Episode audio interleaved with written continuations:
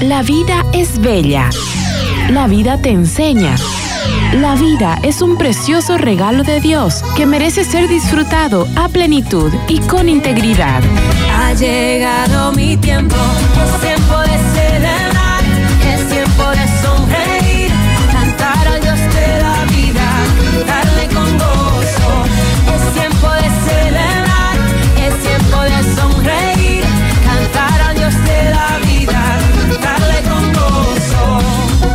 Bienvenidos a su programa. ¡Viva la vida! ¡Viva la vida!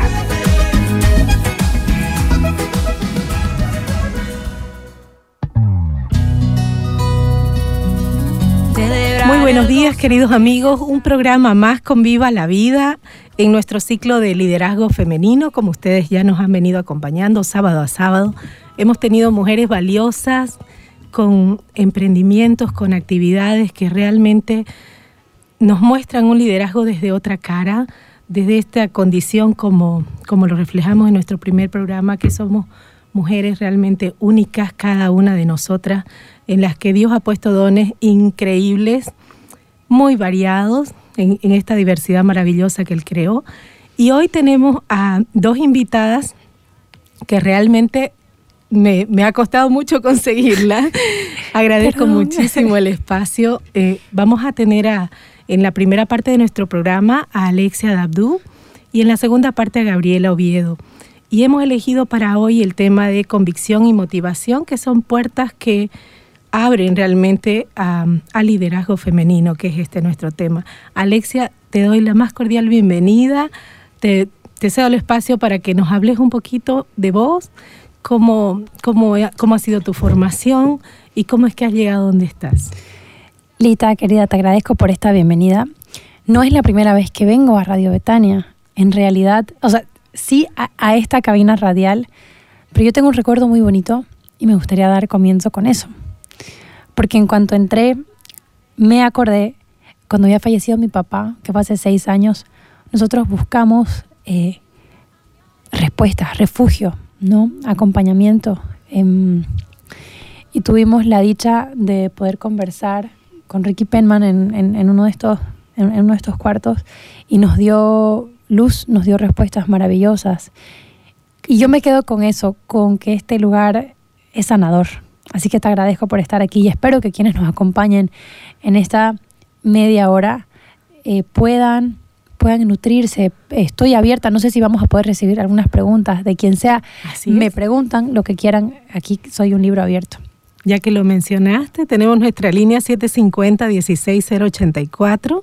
Como le vamos a tener Alexia solo media hora, pueden hacernos llegar sus preguntas porque al final de esta media hora la vamos a, a despejar con Alexia. Adelante, Alexia, queremos conocerte un poco Súper, más. bueno, ¿cómo me presento, querida Lita? Yo hago un poco de todo. Eh, en su momento me dediqué a la actuación, aún tengo una película pendiente que sale a finales de este año. Eh, soy mamá, uf, es lo más rico y el rol más importante de mi vida. También tengo una empresa, Koala, son portavez que gracias a Dios han crecido muchísimo en los últimos tres años a puro pulmón. Es una dicha poder compartir este emprendimiento que en realidad no solo es familiar, sino que es para la familia, ¿no? Eh, que empodera y acompaña a, a la mujer a, que necesita trabajar y que está con su bebé o al papá, que es lo mismo. Y que le da un giro a la maternidad. Eh, pero ya vamos a hablar un poquito más de eso.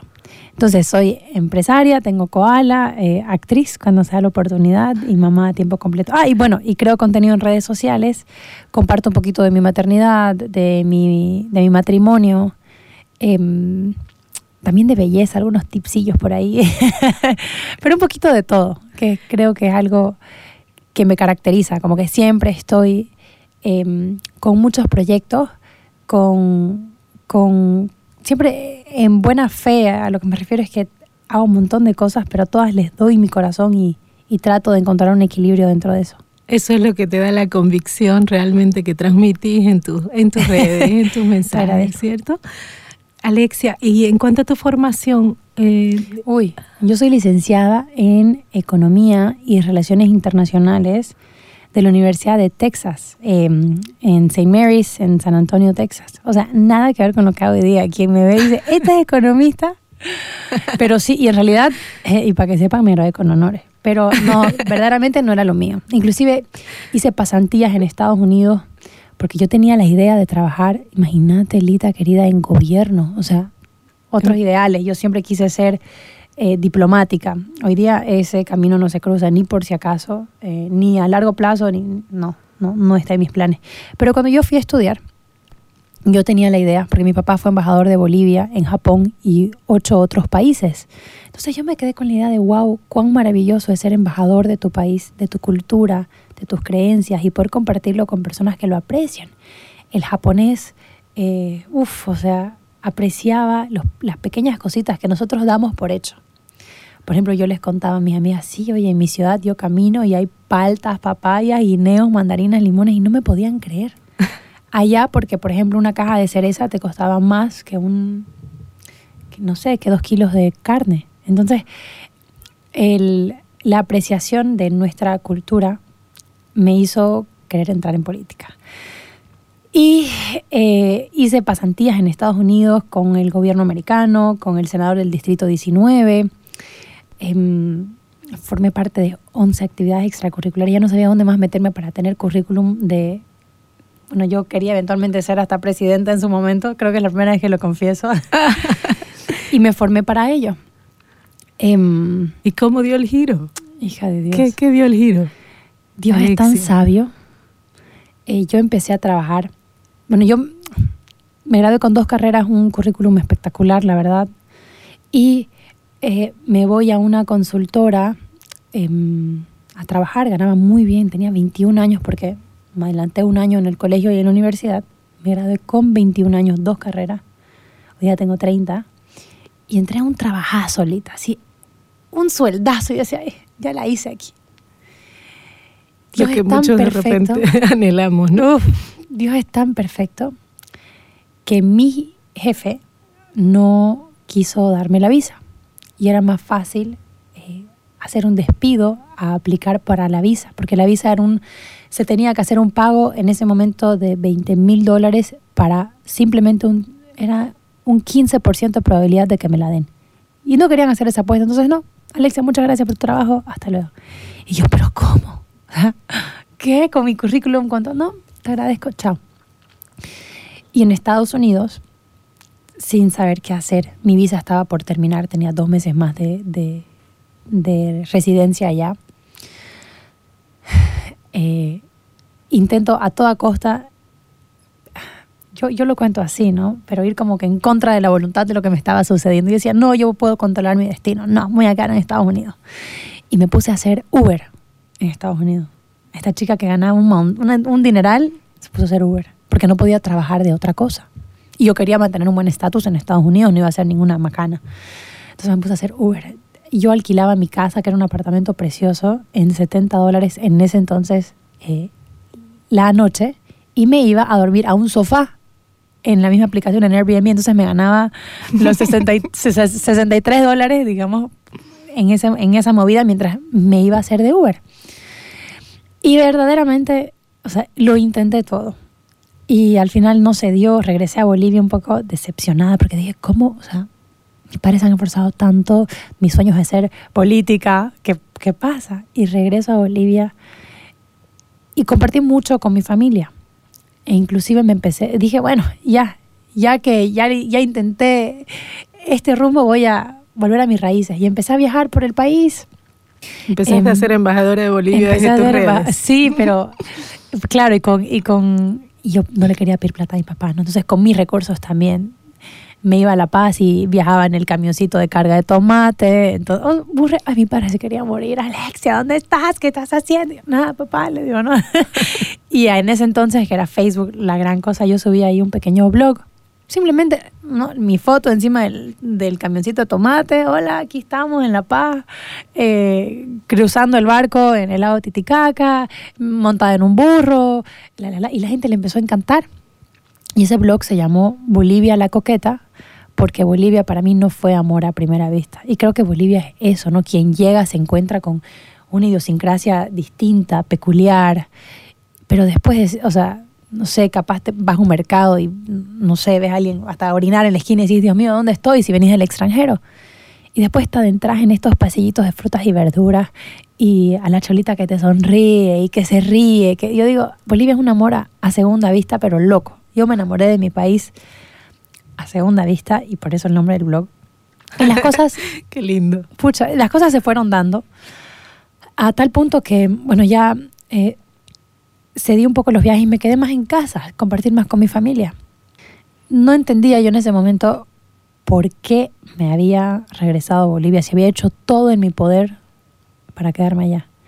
Mi padre falleció, yo me fui de viaje para el 6 de agosto a la Expo Chaco y mi padre falleció el 7 de agosto mientras yo estaba de viaje en un aneurisma, ¿no? Entonces algo que, que estaba eh, en, su, en su camino desde, desde que nació, ¿no? Por así decirlo. Y ahí entendí, dije, ah, Dios, vos me trajiste aquí para que yo disfrute a mi padre un año, un año clavado. Y fue eh, muy difícil, pero al mismo tiempo yo ahí me reencontré con Dios. Y es una gran parte de mi historia porque, para no darle muchas vueltas, yo en mis 16 me había ido de intercambio y mi a, a Italia. Y durante mi año de estadía, a los seis meses, fallece mi padre de intercambio en un accidente de, auto.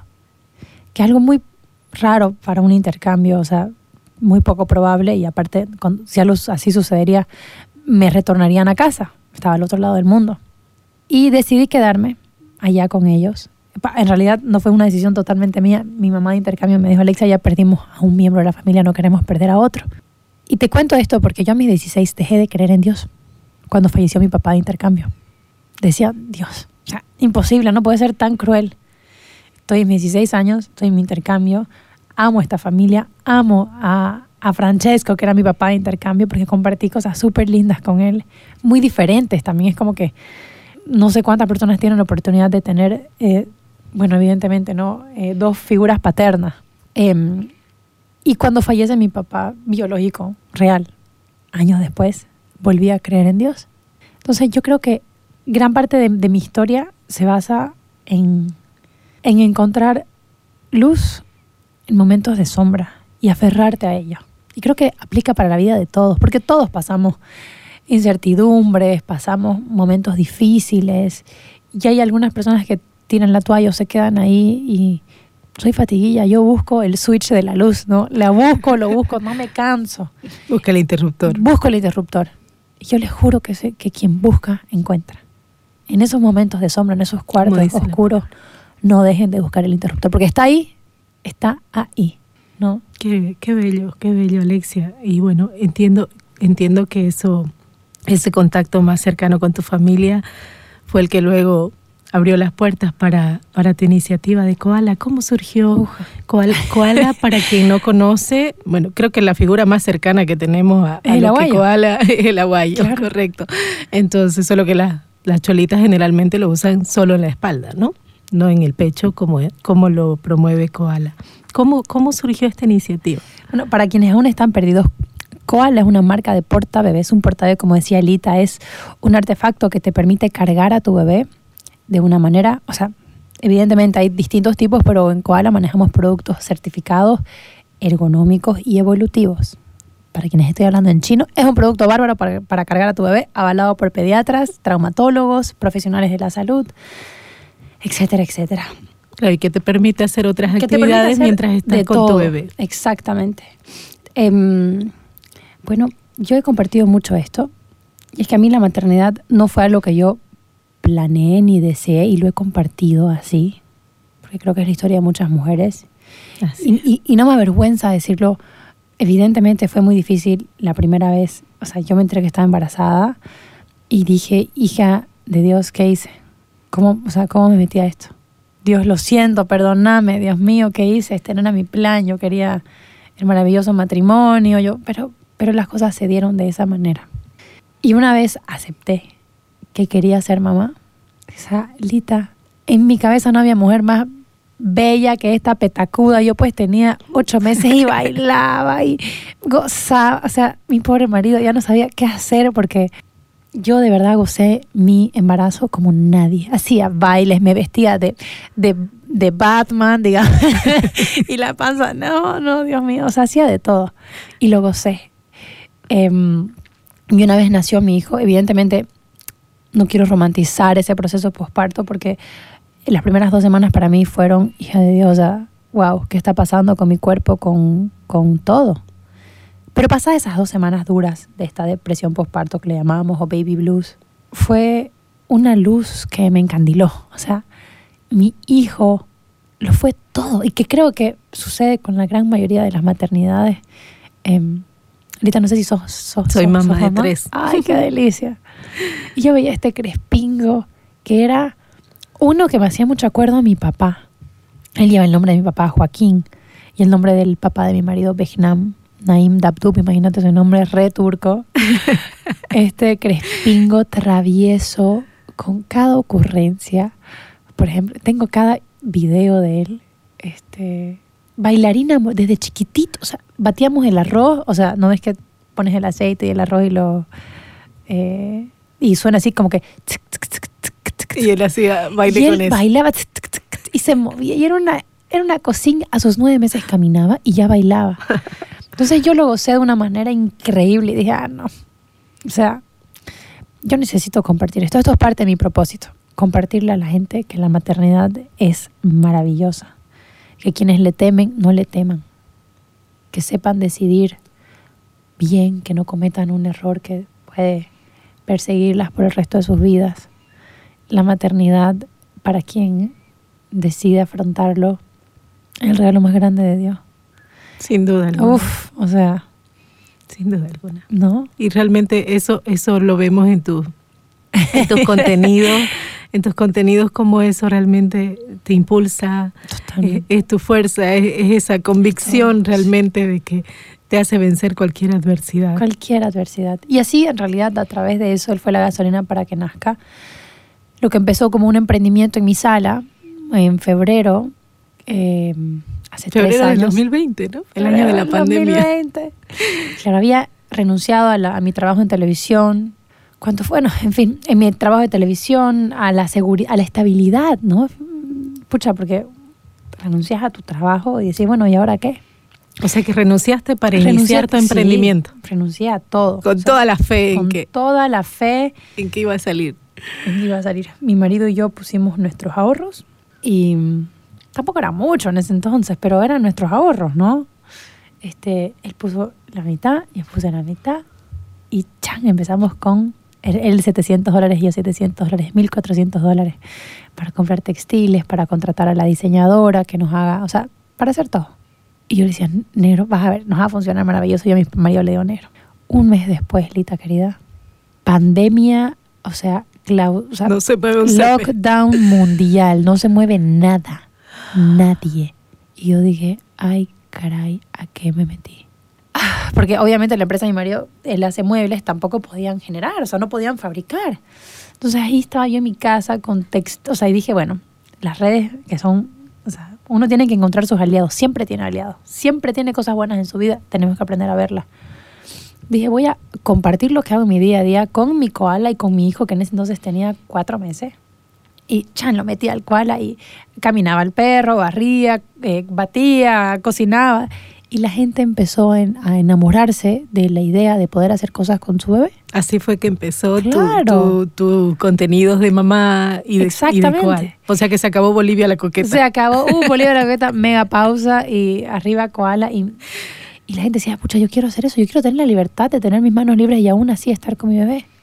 Como hacen las cholitas, que se ponen al bebé atrás y hacen de todo, o sea, están horas. Y dije, o sea, yo, yo, yo quiero tener a mi bebé aquí, ¿no? Entonces nos empezó a ir muy bien, gracias a Dios. Hacíamos sold outs de productos en 48 horas. Eh, con mi marido hacíamos entregas de, imagínate, entregas de, de- de productos así. Entre los dos, una, me acuerdo un día hicimos sold out, vendimos como 38 koalas en un día. No sabíamos, uno, nos- los vecinos nos querían matar porque, imagínate, venían las, las motos, por así decirlo, y... Ay, hija de Dios. ¿Qué hace? ¿Qué, ¿Qué hace trayendo el virus? Esa chica del bloque 11, que se vaya. Y yo, "Ah, perdón. y salía, ¿no? Y llevaba y llevaba los koalas y los... Pero se fue dando una manera única. Obviamente hubieron muchas adversidades, pero la maternidad fue y es y probablemente será mi motor más grande por el resto de mi vida, porque no hay nada más mágico, no hay bendición más grande que la maternidad. Y creo que realmente, Alexia, por eso justamente pensé en, en, vos para, para el programa, porque en, en, sabemos cómo, cómo actualmente hay tantas ideologías que van en contra de esto y escucharte esa convicción, esa, esa pasión con la que transmitís una virtud tan bella como esta, este don tan maravilloso de ser mamá. Eh, realmente te agradezco muchísimo. Como decías, creo que realmente hay muchas mujeres que de repente en su momento han dicho, wow, ¿y ahora qué hago con esto? ¿no? O creen que el mundo se les vino abajo y más bien puede ser una transformación, como decís, si uno sabe ver las oportunidades para, para pensar en cosas que ni siquiera tenías pensadas antes, ni imaginadas, perdón. Y el Señor te las pone en bandeja de plata, ¿no? Porque creo que realmente tu, emprendimiento en, un momento en el que nadie se podía tocar, no podías besar, no podías abrazar a, quienes amás, estar cerca de tu bebé ha debido ser una fábrica, pero de, de, salud, de sanidad total, total, ¿no? Realmente creo que Dios más bien, la pandemia te la trajo para impulsar ese, emprendimiento y quienes nos escuchan. Y compartir con mi bebé, ¿no? Compartir con tu bebé, llenarlo de amor, que, que, realmente es lo que ahora nuestros hijos necesitan, ¿no? Porque vivimos tan absortos de, de la rutina, del trabajo, del tráfico, de tantas cosas y nos olvidamos de ese contacto, de ese apego que ellos tanto necesitan. Así que Alexia realmente nos queda corto. Entiendo que media hora no alcanza para esto, pero quiero agradecerte infinitamente y como decía, invitar a las mujeres que nos han escuchado. De repente si hay alguna mamá por ahí que como, como decías, eh, está pensando algo, algo negativo con respecto a su bebé, los niños se aferran a la vida. Y lo único que nos toca es responder a eso. Darles, darles esa gracia, darles ese don ese don de la vida que el Señor nos ha regalado realmente es para transformarnos como mujer, para darnos esa convicción de que Él está ahí junto a nosotros, como lo manifestaste también. Me encantó lo que mencionaste, como de repente perdiste la luz y la fe en Dios con la pérdida de tu primer papá y la recuperaste con tu papá biológico. O sea, con la Creo de mi papá biológico, qué difícil, ¿no? De como de... De, tu papá de intercambio primero y, luego Dios te, devolvió esa Fíjate que, para tocar un punto muy cortito en eso, ¿sabes por qué fue que recuperé mi, mi fe en Dios? Que no es, o sea, normalmente uno recupera la fe en, Dios cuando algo maravilloso sucede, cuando Él sana algo. Yo recuperé la fe en Dios cuando falleció mi papá. Tu papá biológico. ¿Y por qué? Porque había entendido que Dios me había preparado que te trajo ese año para disfrutarlo. Que me trajo ese año para disfrutarlo, pero también que mi papá de intercambio había fallecido de cierta manera. O sea, yo, yo, lo, yo lo percibí de esa manera, ¿no? Pero que él me había preparado para que cuando, porque la muerte de mi papá ya estaba en el, en el libro de Dios, ¿no? Pero cuando mi papá de intercambio falleció, yo ya había vivido eso. Entonces yo llegué a Bolivia y acompañé a mi familia como un pilar, porque ya había vivido eso. Entonces ya conocía el proceso, el duelo, acompañé a mi familia de otra manera, capaz yo no era vista como la más fuerte o el pilar y en ese entonces me tocó serlo. Entonces, Dios es tan perfecto y es tan bueno que me había elegido a mí y me había preparado a mí para acompañar a mi familia. Y esto aplica para todos, muchas de las adversidades que nos toca vivir. Dios nos está preparando para algo, por más difícil que suene, por más duro e imposible que sea verlo en ese momento, Dios te está preparando para algo. Para algo bueno. Para algo bueno, para algo maravilloso con un buen propósito. Gracias Alexia por, tu mensaje. Nos vamos a ir a un corte. No nos ha dado tiempo para ah, las preguntas, pero las podemos responder en nuestras redes, así que pueden hacernosla llegar igual al 750-16084. Millón de gracias Alexia. Dios te bendiga. Continuamos con Viva la Vida. Viva la Vida.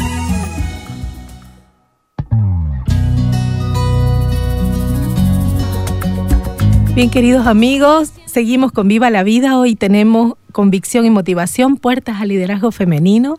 Nos quedó corta la hora con Alexia. Como les decía, pueden hacernos llegar sus preguntas al, celular y las vamos a responder a través de nuestras redes. Ahora estamos en nuestro segundo bloque con otra invitada maravillosa, Gabriel, em, Gabriela Oviedo. Te agradezco muchísimo por el tiempo. Sabemos que siempre estás a mil desde las cuatro y media de la mañana. Así que realmente agradezco mucho el tiempo que nos brinda. Vamos a hablar con Gabriela un poco más sobre la motivación, porque Gabriela realmente quienes la vemos a diario en, en, los medios de comunicación, de repente solo vemos una cara bonita y no sabemos todo el esfuerzo, el sacrificio que ella hace detrás, que su familia también hace para poder, para que nosotros podamos tenerla ahí enfrente. Gabriela, te cedo el micrófono Háblanos un poquito para conocerte un poco más. Muchísimas gracias, yo honrada de estar participando en este programa eh, y con este tema que me motiva tanto a mí. De verdad he encontrado estos últimos años desde que lancé el libro que este es mi propósito. Recordarles a las mujeres especialmente todo lo que valen, todo lo que pueden hacer, todo lo que pueden lograr, todo el poder que tienen ahí de repente dormido porque a través de los años y a través de los años alguien nos convenció de que no éramos suficientes, de que no íbamos a poder lograrlo solas. Entonces está ahí, la fuerza, la motivación está ahí adentro. Entonces a través de mi libro, No es suerte, es amor propio, eso es lo que trato de hacerles ver, utilizando a veces anécdotas propias que me han ido sucediendo a lo largo de mi vida para que ellas se sientan identificadas y digan, ah, no había sido un tema de suerte, eh, es, un tema de, que si bien yo era súper tímida, nunca en mi vida me imaginé trabajando en la tele, hablándole a millones de personas, cuestionando a altas autoridades. Eh, era impensable, pero pude hacerlo. Y estoy donde estoy gracias a ese esfuerzo, a ese compromiso con mi crecimiento que yo he tenido a lo largo de estos últimos años especialmente. Yo en televisión llevo 17 años. 12 años, sí, prácticamente en Unitel. Mis hijos han crecido con este mi ritmo de vida, eh, no viéndome hasta las 2 de la tarde prácticamente, porque claro, como bien decías, yo me levanto a las 4 y media de la mañana. Eh, ellos se van al colegio, yo vuelvo a las 2 de la tarde, ellos me esperan para almorzar y sí compartimos ese momento, es muy importante. Y después el resto de la tarde y la noche sí podemos estar juntos, apoyándonos, acompañándonos y demás. Y los fines de semana obviamente uno trata de, darles especial atención, pero mm, ellos sí eh, entienden y son parte de ese ritmo. Y yo a través del libro quiero mostrarles que si uno quiere, puede. Y tiene que rodearse de las personas correctas, ir identificando de repente aquellas que en vez de sumar nos restan, aquellas que en vez de apoyarnos y motivarnos a volar más alto nos tratan de cortar las alas con acciones, con palabras, eh, con dudas, con críticas. Entonces en el libro tengo ocho capítulos que van analizando ocho aspectos muy importantes de nuestra vida, desde lo más profundo de nuestro ser hasta nuestras relaciones con el mundo que nos rodea. Y ahí te voy preguntando, o sea, ¿realmente esto está bien? ¿Esto debería ser así? Porque otra cosa que me he dado cuenta con la interacción que he tenido con un montón de mujeres que ya han leído el libro, es que hemos como sociedad normalizado muchas actitudes violentas. Lamentablemente eso se ha vuelto nuestra zona de confort y es instintivo reaccionar así. A los gritos, a los insultos, de repente venimos de un hogar con muchos problemas y eso automáticamente buscamos en una pareja, aunque en la lógica entendamos que está mal, nos sentimos de alguna manera cómodas en ese ambiente, porque en ese ambiente crecimos, de eso aprendimos. Y por eso mi libro va dedicado principalmente a las mujeres, porque yo sé que si impacto a una mamá con ese mensaje, va a hacer los cambios necesarios en su vida y de esa manera le va a enseñar a través del ejemplo a sus hijos. Y la niñita va a saber que tiene todo el poder de, de lograr sus sueños, que tiene toda la capacidad de tener una buena relación de respeto, de comunicación, de confianza, de apoyo, y el hombrecito va a saber que tiene que respetar a las mujeres va a admirar a su madre y va a buscar una persona igual de admirable. Y cuando esas, esos chicos ya sean la, la parte activa de la sociedad, la sociedad va a cambiar. Bien dice un dicho que si educas a un hombre, tienes un hombre educado, pero si educas a una mujer, tienes una familia educada. Entonces, ese es el objetivo principal, impactar a toda la sociedad a través de las mamás, de las mujeres. Y por eso cabalmente es que este ciclo que hemos dedicado al liderazgo femenino justamente tiene, tiene su raíz en eso que mencionas, ¿no? Y rescato algunas cosas puntuales eh, de lo que menciona Gabriela y que de repente en nuestra propia situación nos pasa a todas las mujeres, ¿no? Uno, ella mencionaba la importancia de formarse y dentro de ese acostumbramiento, como decías, o mal acostumbramiento a situaciones que de repente no son las ideales que pensamos, eh, olvidamos que tenemos ese recurso. Y ahorita más que nunca, ¿no? Realmente a veces satanizamos mucho la tecnología, pero si sabemos aprovecharla, nos ofrece herramientas increíbles Exacto. Para, para esa formación, como decías, ¿no? Porque de qué manera Gabriela, podemos romper de repente ese, ese lente que nos hace acostumbrarnos, como decías, a, una situación que de repente no es la idónea ni para nosotros ni para nuestros hijos. Es adquirir autoconciencia, es mirar hacia adentro y ponerle lógica a esos sentimientos. Nosotros en el fondo sabemos lo que está bien y lo que está mal. En el fondo podemos hacer esa diferenciación. Es en la práctica que nos cuesta tomar las decisiones porque surgen dudas, salir de nuestro círculo de confort nos da mucho miedo porque pensamos que hay un mundo oscuro afuera, no, no sabemos. Entonces, más vale lo viejo conocido que lo nuevo por conocer, dice el, el viejo adagio que yo quisiera erradicar de la vida de todas las mujeres porque esa forma de pensar nos hace quedarnos en relaciones, donde hay maltrato, en trabajos donde hay frustraciones, estrés, en, ambientes que no nos suman, que nos están, que son tan tóxicos que nos están eh, sacando, absorbiendo la vida. Entonces, eh, creo que es mucho más importante ser autoconscientes y en eso eh, mi libro, debo decir, es una guía muy importante porque te comienza a hacer las preguntas realmente importantes. Lamentablemente la rutina, la vida, el trabajo, los hijos y demás nos hace atender lo urgente. Esto hay que resolver ahora. Así es. Pero y lo importante, lo importante dónde queda cuando tenemos una charla realmente profunda con nuestros hijos, con nuestras parejas, con nosotras mismas, cuando hemos tenido ese momento de reflexión, de decir, ok, ¿Dónde estoy? ¿Cómo estoy? ¿Hacia dónde quiero ir? ¿Cuáles son los pasos, los caminos que debo seguir? Son preguntas re incómodas, porque al momento de nos estamos obligando a solucionarlas. Primero a aceptar que hay un problema, después a buscar una solución a ese problema. Y eso nos asusta, porque buscar una solución a un problema implica cambios. Entonces decimos, no, pero mejor no. Y lo archivamos ahí, pero eso con el tiempo otra vez vuelve a explotar, vuelve a, frustrarnos, pues a sentir que, que, no estamos siendo todo lo que queremos ser, esos sueños que teníamos los dejamos archivados, entonces como que va perdiendo sentido, nuestro propósito de repente está ahí en el fondo y no lo hemos descubierto por miedo. Entonces es súper importante que hagamos este trabajo este de, autoconocimiento, de adquirir esa autoconciencia para realmente eh, darnos el lugar que merecemos en nuestras propias vidas. Porque especialmente las mamás ponemos a todos adelante y nos dejamos de última. Y el amor propio no es el egoísmo de ponerse de primera y olvidarse de los demás. Es ponerse en un lugar donde podamos estar bien para ayudar mejor a los demás, para apoyar mejor a los demás. O sea, de nada sirve que yo esté toda estresada, toda frustrada, toda enojada con la vida al momento de interactuar con mis hijos. Eso les estoy enseñando. Sí, al momento de interactuar con mi pareja, eso va a crear más fricción en la relación. Entonces tenemos como responsabilidad que estar bien, lograr ese equilibrio interno para que todo fluya mejor a nuestro alrededor.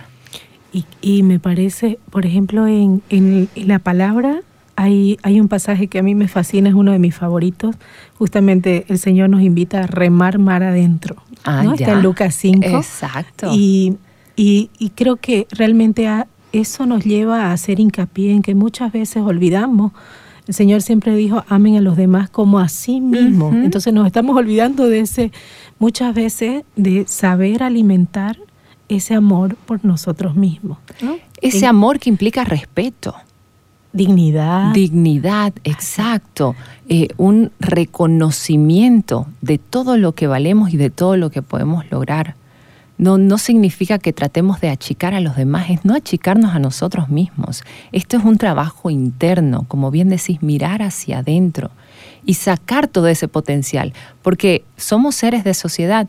Al nosotros ser mejor, eh, la mejor versión, lo mejor que podemos ser, vamos a ayudar mejor a todo, vamos a impactar mejor a todo nuestro alrededor. Entonces, es muy importante. Y creo que algo muy, muy valioso también eh, del aporte que, nos hace Gabriela con, sus con sus obras.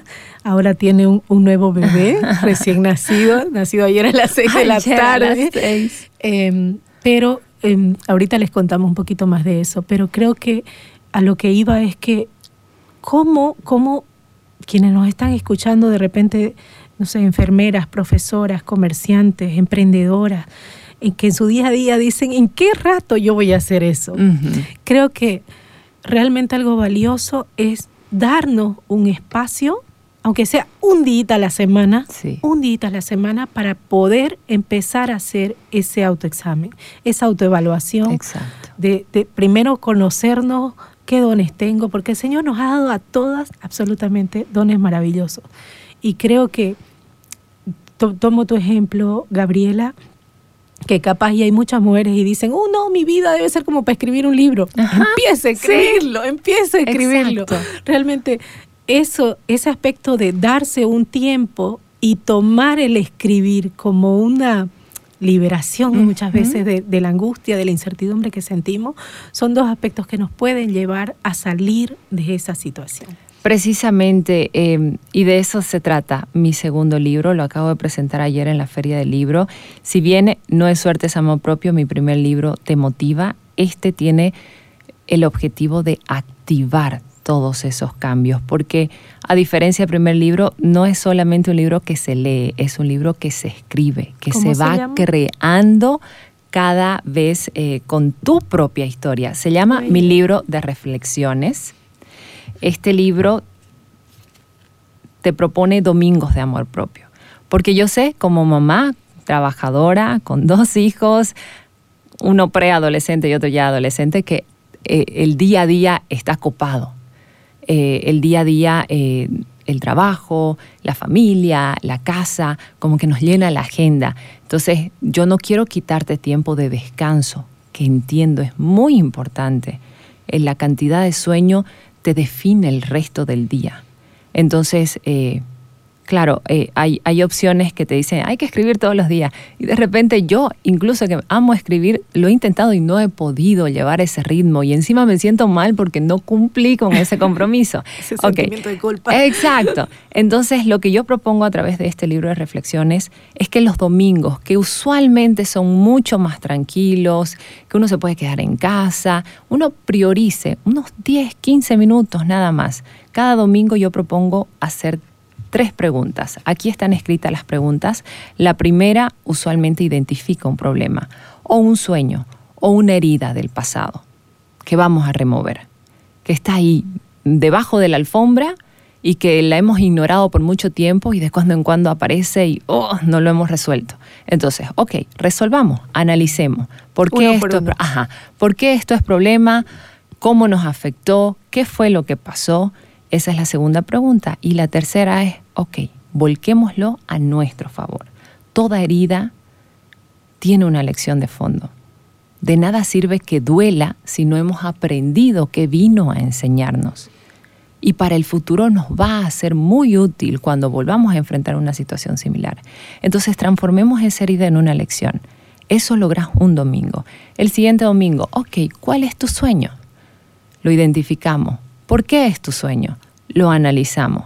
Ok, pongámosle fecha a ese sueño, porque de verdad te va a impactar positivamente a tu vida. Y así vamos, 52 domingos tiene el año, 52 sets de tres preguntas tiene este libro. Solamente pido 15 minutos un domingo, puede ser en la mañana, en la tarde, en la noche, cuando mejor eh, entre a tu rutina y podamos ir creciendo así, pasito a pasito, eh, arenita a arenita, vamos a crear un mar de, de nuevas posibilidades.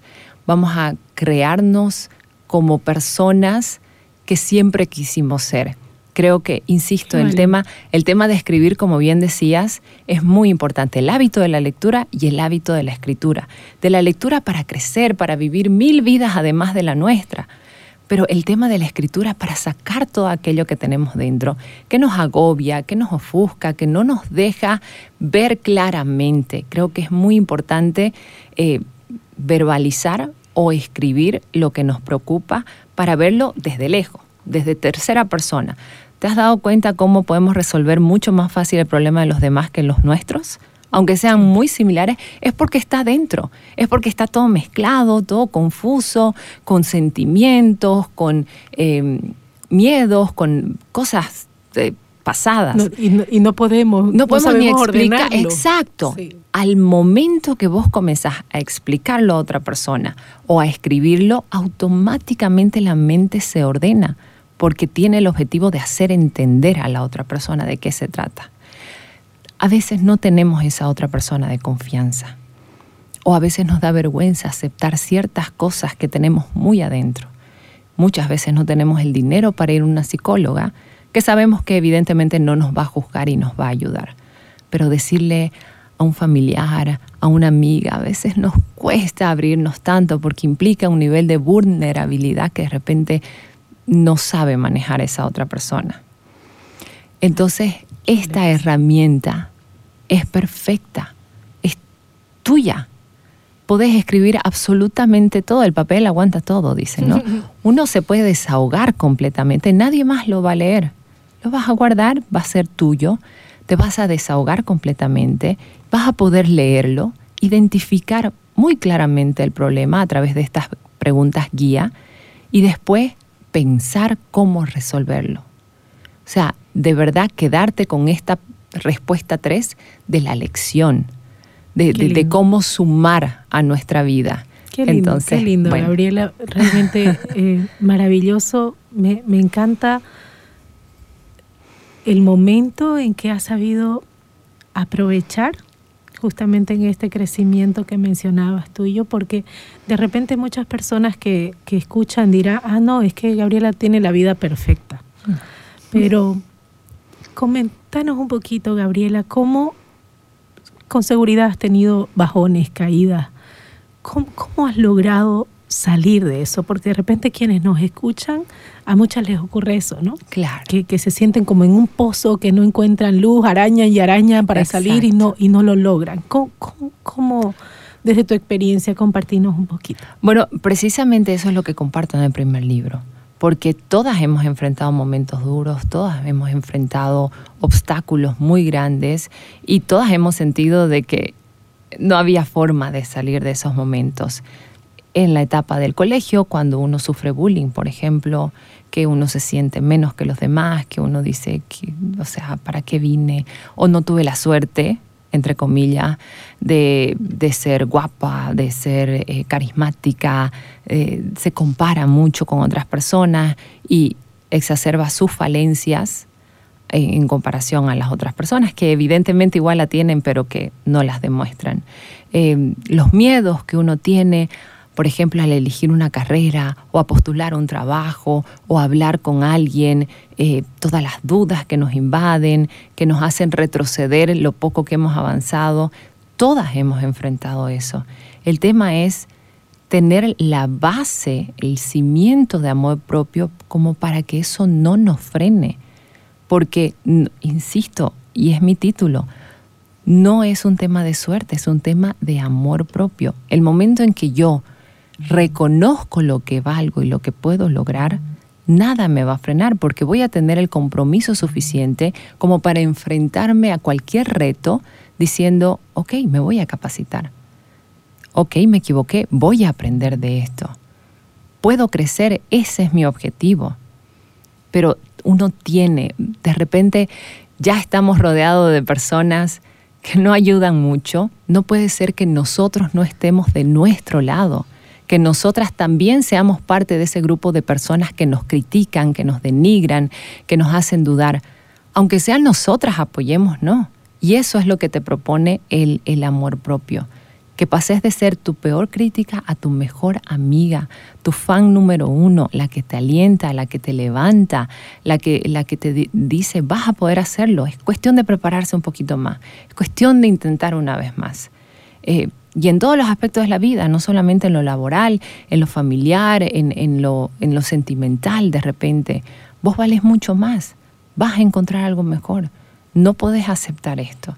Entonces, yo en, cada uno de los capítulos comparto una anécdota que refleja de alguna manera el tema que estamos eh, analizando en ese capítulo. Eh, amor propio, o sea, el tema de la inseguridad, de los miedos, el tema de, de, compararse con los demás, cuánto daño nos hace, porque sí, se vale aprender de todos, pero nunca compararse con nadie. Cada uno tiene su propio camino, cada uno tiene su propia individualidad, cada uno surge a su manera, a su ritmo, a su tiempo. Desde su situación. Exacto. Pero también la falta de amor propio te deja una mentalidad de víctima. Y ahí es que decís, ay, pero Gabriela nació con todas las oportunidades. No, señores, para nada. Gabriela tuvo padres ejemplares que le enseñaron con amor. No, señores, no estoy diciendo que fueron malos, pero a mí me crió una madre soltera que trabajaba todo el día. Yo soy solitaria.